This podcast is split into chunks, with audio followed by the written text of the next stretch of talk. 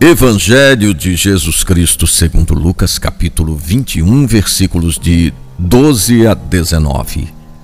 Antes disso tudo, porém, sereis presos e perseguidos, sereis entregues às sinagogas e jogados na prisão.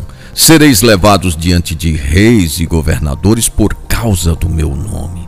Será uma ocasião para dardes testemunho. Determinai não preparar vossa defesa, porque eu vos darei palavras tão acertadas que nenhum dos inimigos vos poderá resistir ou rebater. Sereis entregues até mesmo pelos próprios pais, irmãos, parentes e amigos. Alguns de vós matarão.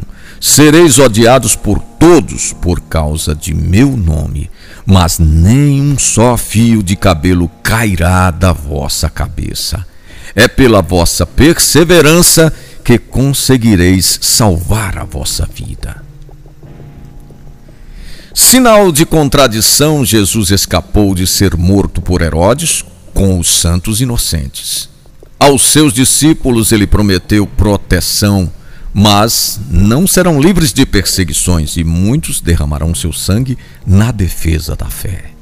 Eles deram o testemunho perfeito que dispensa palavras.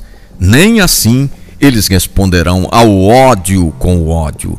Não serão lobos em meio a lobos. A sua resposta será o perdão e a prece pelos perseguidores. Do alto da cruz, Jesus nos ensinou a perdoar. De resto, a história do cristianismo confirma a velha frase de Tertuliano: o sangue dos mártires é semente de novos cristãos. O martírio é uma possibilidade remota, a fidelidade é um dever de cada um.